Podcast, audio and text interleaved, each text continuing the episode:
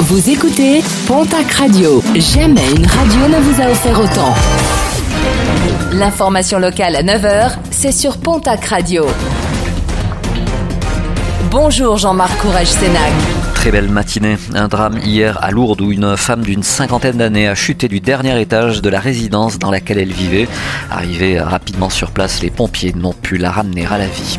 Grosse surprise, la semaine dernière sur l'A64, une Citroën DS des années 60 a été interceptée par les gendarmes à hauteur de Tournaille alors qu'elle roulait à faible allure et pour cause, elle roulait sur trois roues, l'un des avantages de la suspension hydropneumatique mais totalement interdit sur la route. Mobilisation en baisse, celle des opposants au pass sanitaire et à l'obligation vaccinale. À Tarbes, ils étaient moins de 1000, à Pau, ils étaient 1500, l'une des plus fortes mobilisations en France. Des manifestations qui agacent les commerçants du centre-ville palois, fortement impactés par les mesures sanitaires mises en place. Ils demandent à ce que les manifestations n'aient plus lieu le samedi, le jour de la semaine le plus important pour eux. Selon ces commerçants, la tenue de ces manifestations incite les clients à ne pas se déplacer.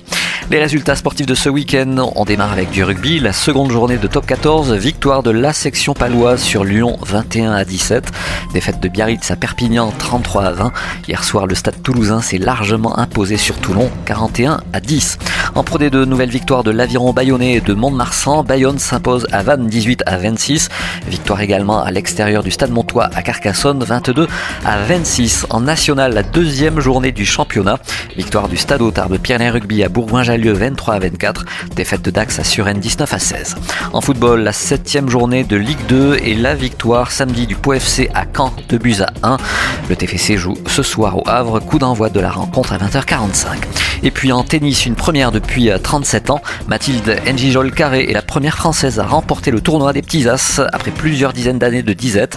Elle succède ainsi à Emmanuel Derly qu'elle avait emporté en 1984. La jeune fille âgée de 13 ans s'est imposée en trois manches face à son adversaire israélienne Misha Buchnik 4-6, 6-2, 6-1.